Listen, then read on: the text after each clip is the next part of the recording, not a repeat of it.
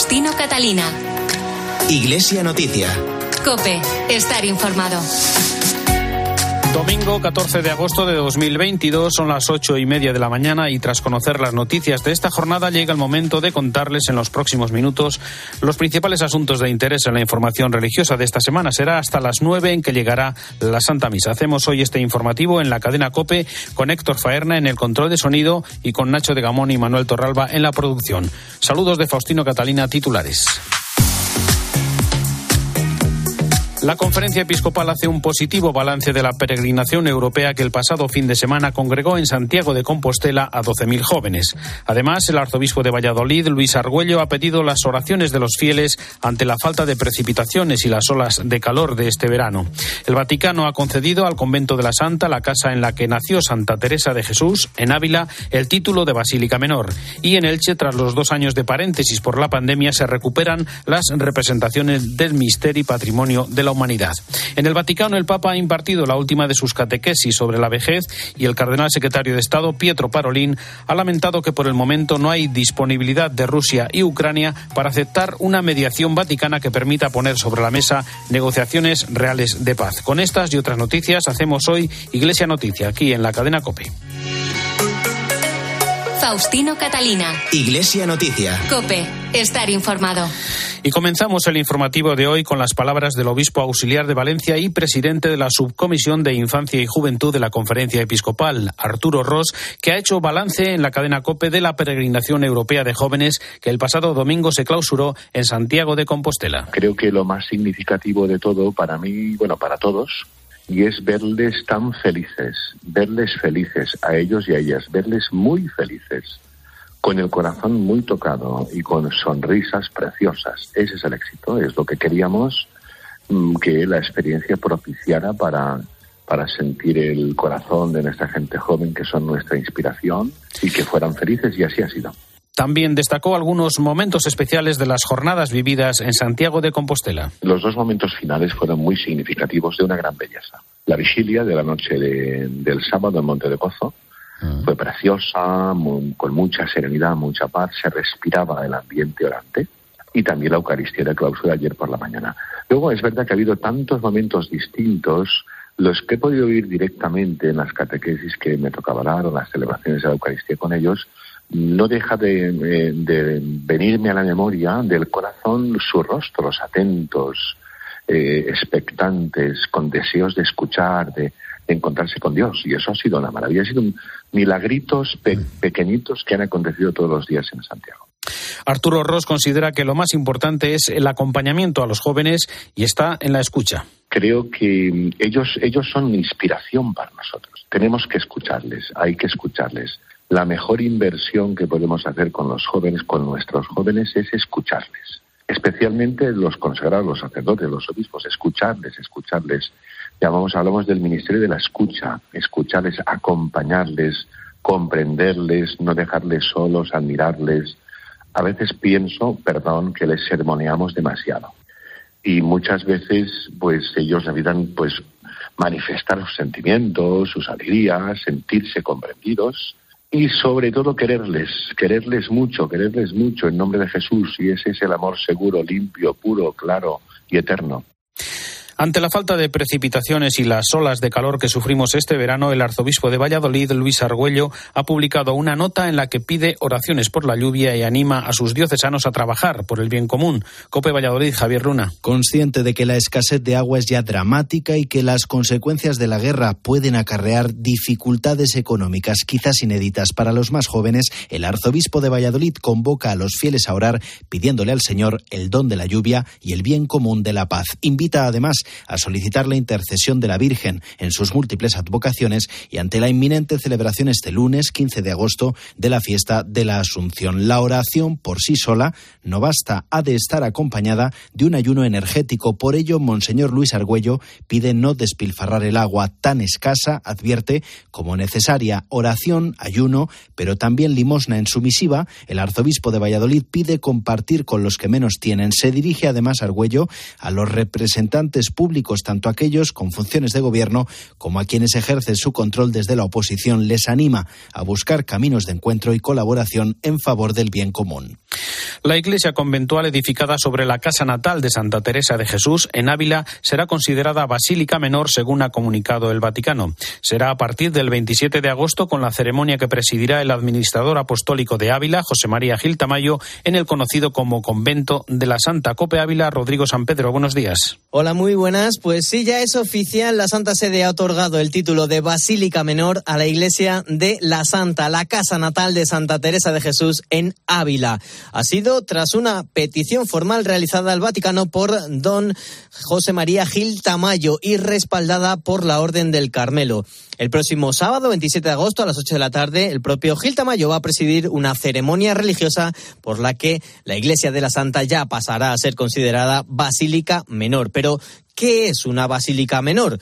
Son santuarios y catedrales que reciben una gran cantidad de peregrinos por su importancia histórica, como es el caso de la iglesia bulense, centro mundial de la peregrinación teresiana. En total hay más de 1.500 basílicas menores en todo el mundo y su concesión principal, la más importante, es la posibilidad de obtener la indulgencia plenaria. Así, los fieles que visiten esta basílica bulense podrán obtener la indulgencia plenaria en las condiciones habituales de confesión, comunión y de oración. Lo harán en el día del aniversario de la basílica, 8 de septiembre, el día 15 de octubre, la fiesta de Santa Teresa, también en la solemnidad de los santos eh, apóstoles Pedro y Pablo el 29 de junio con motivo del aniversario de la elección del Papa el 15 de marzo o también el 28 de marzo, día de nacimiento de Santa Teresa de Jesús. Además, un día al año a libre elección de cada fiel. Y hay que destacar también otra de las concesiones relacionadas con el título de Basílica Menor,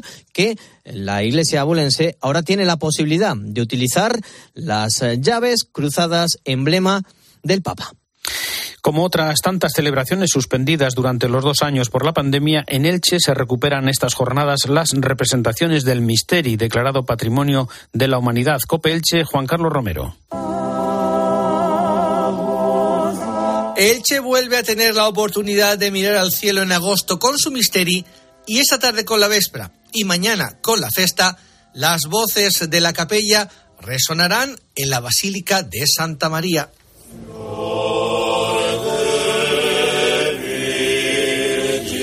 Son sin duda las representaciones más esperadas después de dos años en los que debido a la pandemia no hubo más remedio que suspender la fiesta. En octubre hubo representaciones, sí, pero no es lo mismo el Misteri en su ambiente natural, en agosto.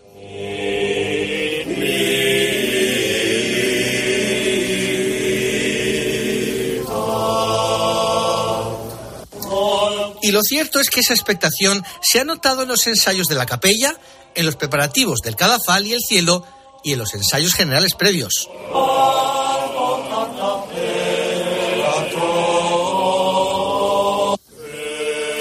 Todo ello augura que tanto hoy domingo como sobre todo mañana lunes, con la coronación de la Virgen de la Asunción, la basílica se va a quedar pequeña y se va a oír en todo el término municipal de Elche el grito unánime de Viva la Madre de Deu, viva nuestra patrona.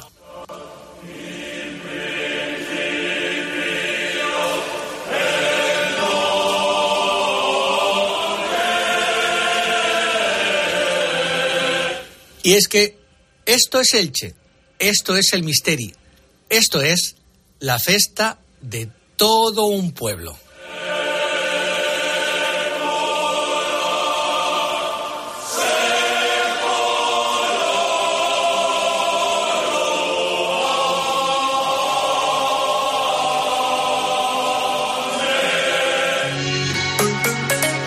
Faustino Catalina. Iglesia Noticia. Cope, estar informado.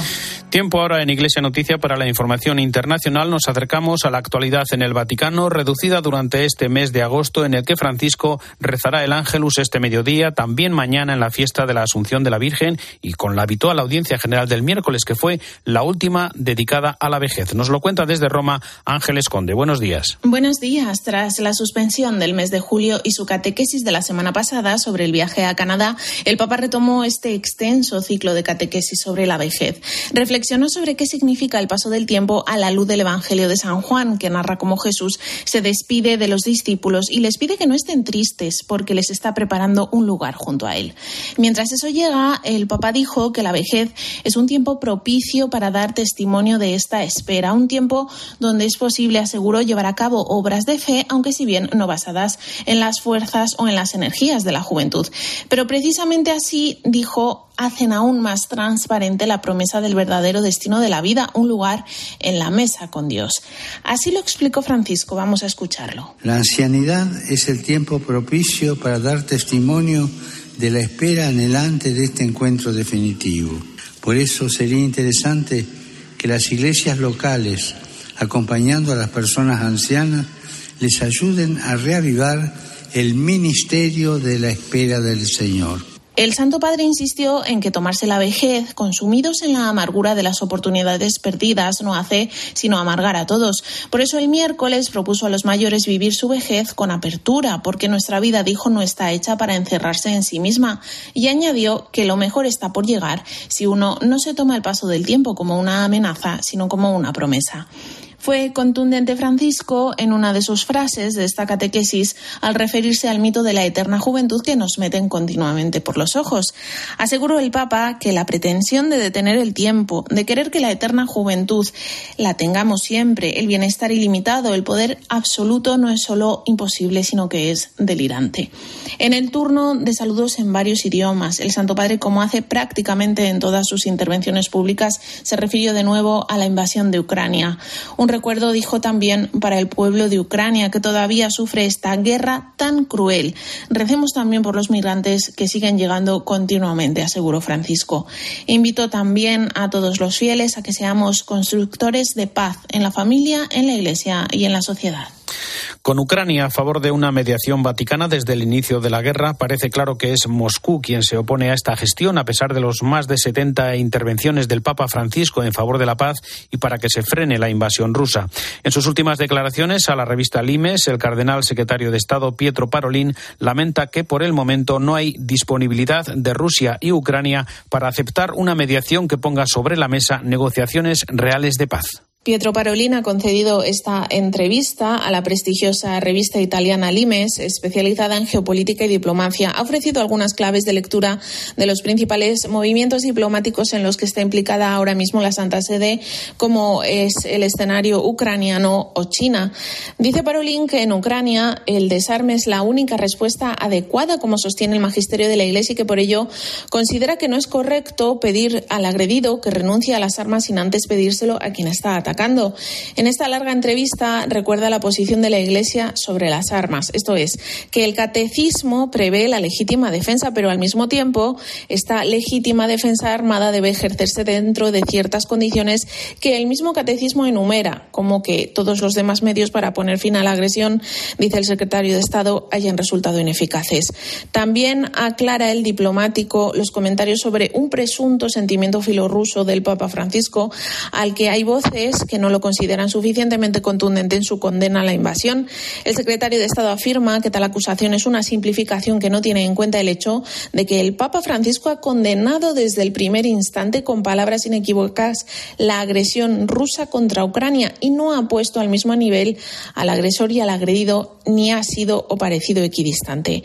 Y hace también Pietro Parolín una afirmación dura con respecto a lo que está sucediendo al asegurar que todavía no somos capaces de predecir ni calcular las consecuencias de lo que está pasando en esa parte de Europa.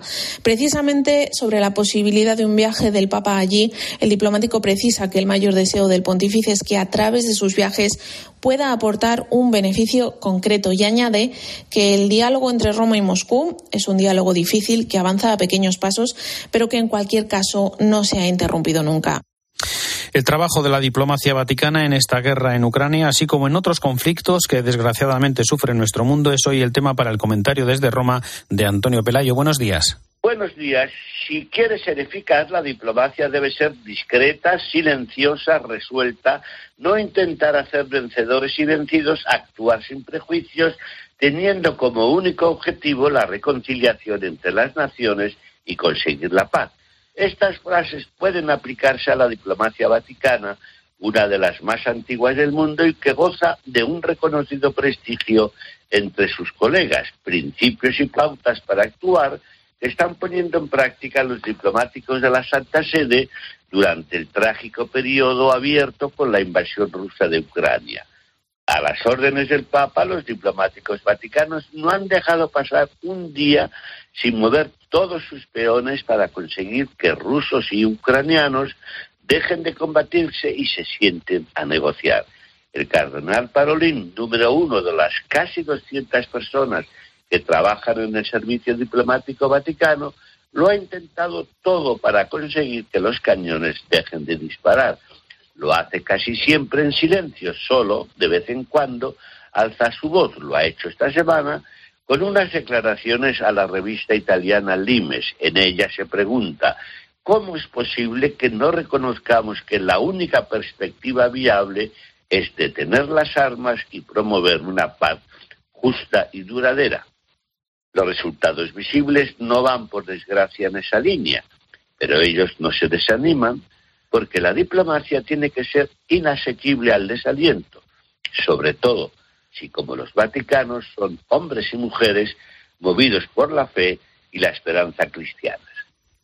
Desde Roma les ha hablado Antonio Peláez. Gracias, Antonio. El cardenal eslovaco Josef Tonko ha fallecido a los 98 años. Fue prefecto de la Congregación para la Evangelización de los Pueblos, también presidente del Comité Pontificio para los Congresos Eucarísticos Internacionales. Con su fallecimiento, el Colegio Cardenalicio se compone ahora de 206 cardenales, de los cuales 116 son electores. Cuéntanos, Ángeles. El Papa le recordaba en un telegrama por su gran sabiduría y por un ejemplo que dio hasta prácticamente sus últimos días. Era frecuente verlo por la vía de la conciliación paseando siempre rosario en mano.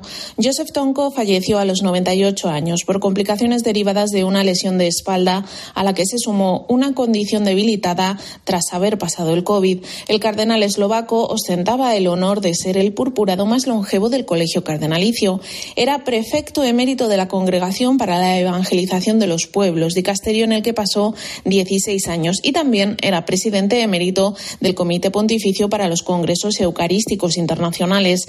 En los 60 entró en la Curia Vaticana. En 1985 fue creado cardenal por Juan Pablo II, quien le confió la guía de propaganda FIDE. Como responsable de esta oficina, recorrió el mundo entero como un auténtico misionero, examinando sobre el terreno la posibilidad de crear nuevas diócesis, construir parroquias, seminarios o centros de salud y educativos. Muchas veces incluso precedió a Juan Pablo II en sus viajes para preparar sus visitas. El Papa polaco le concedió la titularidad de la Basílica de Santa Sabina en la colina del Aventino. En ese lugar, cada miércoles de ceniza, era el encargado de imponer la ceniza sobre la cabeza de los papas que presidían la celebración penitencial. El jueves se celebró su funeral en Roma, en la Basílica de San Pedro. En el altar de la cátedra lo presidió el decano del Colegio Cardenalicio, mientras que el Papa realizó el rito de la última comendatio Evaledictio. Con su pérdida, el Colegio Cardenalicio pasa a contar con 206 purpurados, de los cuales 116 son electores, podrían participar en un eventual conclave, mientras que 70 son no electores. El más longevo ahora, con 97 años, es el arzobispo emérito de Luanda, en Angola. Gracias, Ángeles. En Nicaragua, el obispo de Matagalpa, Rolando Álvarez, permanece en arresto domiciliario junto a otras diez personas acusado de atentar contra los intereses del Estado. Más de 60 organizaciones de la oposición han enviado una carta al Papa pidiendo su liberación y recordando los atropellos y violaciones de los derechos humanos de la dictadura de Daniel Ortega. Frente a cinco policías que custodian su puerta, el obispo canta la canción Amigo de Roberto Carlos en un vídeo con más de 300.000 reproducciones en Twitter. No preciso ni decir todo esto que te digo, pero es bueno así sentir que yo cuento amigo. Ante este arresto, los obispos de Nicaragua han dado un paso más frente a los ataques del presidente Daniel Ortega y aunque mantenían un prudente silencio para no generar enfrentamientos con el líder sandinista, han publicado un comunicado en el que manifiestan su solidaridad con los retenidos al tiempo que apuestan por servir de puente en medio del caos que se vive en Nicaragua. Habla el cardenal Leopoldo Brenes. La Conferencia Episcopal de Nicaragua ante la situación que vive nuestro hermano en el episcopado, Monseñor Rolando José Álvarez Lagos, queremos expresar nuestra fraternidad, amistad y comunión episcopal con él,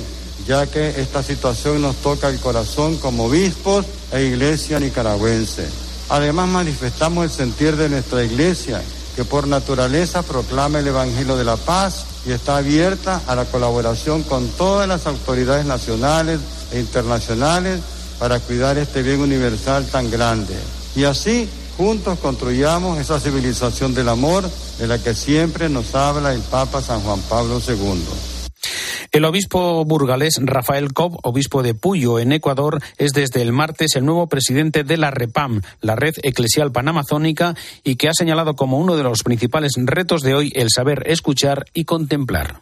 Estamos en un mundo que nos cuesta contemplar y si verdaderamente contemplar es más que ver y escuchar es más que oír y pensar es más que razonar, nuestro primer desafío es saber contemplar y escuchar.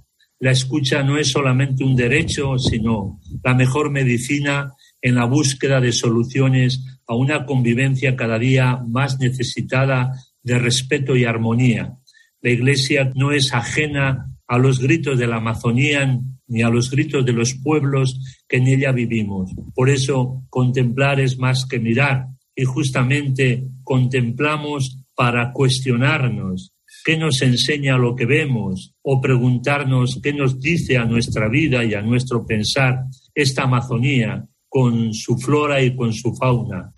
Precisamente la Secretaría General de la Organización de los Estados Americanos y la Red Eclesial Panamazónica han firmado en Washington una declaración conjunta llamando a la urgente protección de la Amazonía y de sus pueblos indígenas, afrodescendientes y ribereños. Manuel Torralba, buenos días. Buenos días. El documento, el primero de este tipo que firma la OEA, resalta la importancia de los pueblos indígenas para la protección de la Amazonía, sus derechos y los riesgos que afrontan ante las amenazas que vienen sufriendo por agresiones, lesiones, asesinatos, enfermedades, hambrunas y expulsión de sus territorios. La declaración conjunta destaca la necesidad de abordar y afrontar la urgencia humanitaria y ambiental que hoy vive la Amazonía, que amenaza la supervivencia, el equilibrio ecológico y la pérdida de cosmovisión de los pueblos amazónicos. A este propósito, se enumeran algunas recomendaciones urgentes y prioritarias para los estados de la región, al tiempo que se reitera el derecho a vivir sin discriminación ni amenazas, y se invita a los estados a ratificar y llevar a la práctica el acuerdo de Escazú y a elaborar e implementar protocolos para la protección de personas defensoras de los derechos humanos.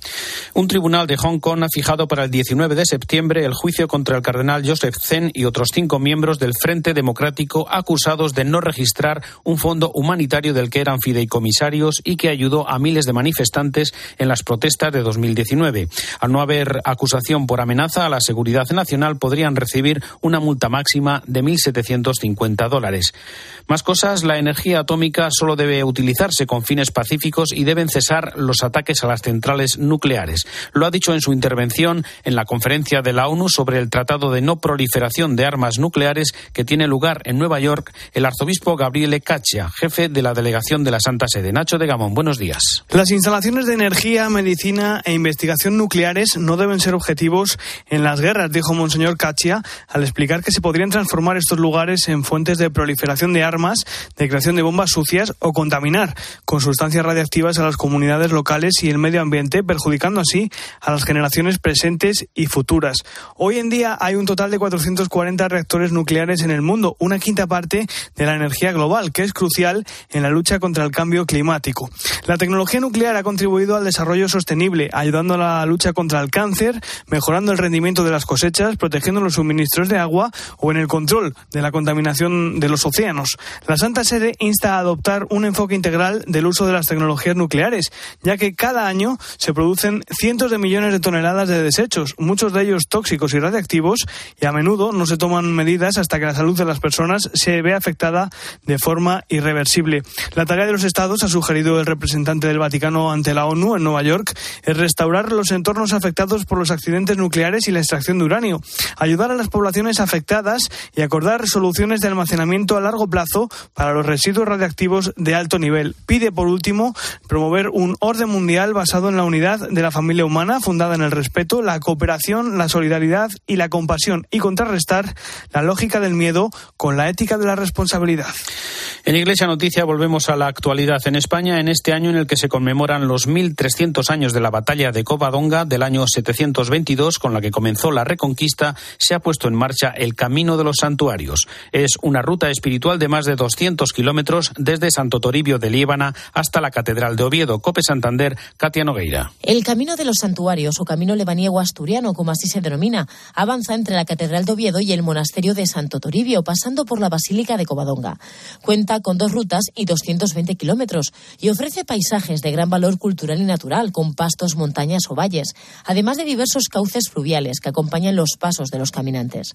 Un relevante patrimonio histórico-cultural que incluye desde vestigios prehistóricos hasta iglesias, construcciones civiles, elementos etnográficos o espacios de gran valor paisajístico y natural.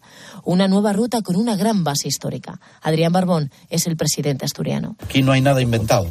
Lo que se hace es recuperar un camino que llevaba existiendo muchísimo tiempo en la historia, que era un camino que nos une, un camino que nos ha unido históricamente a cántabros y astures y que nos lleva hasta aquí, pero es un camino para continuar. Para el presidente de Cantabria, este camino representa la gran hermandad que existe entre las dos comunidades autónomas. Miguel Ángel Revilla. Ese es el fondo de esto y otras cosas que estamos haciendo en común. Potenciar aún más más y llevar al nivel de las instituciones lo que es una realidad de convivencia entre los pueblos asturianos y entre el pueblo cántabro. Una ruta histórica que viene uniendo de manera central los pueblos de Cantabria con la ciudad más importante asturiana y que cierra el círculo de los caminos de peregrinación al monasterio de Santo Toribio de Líbana.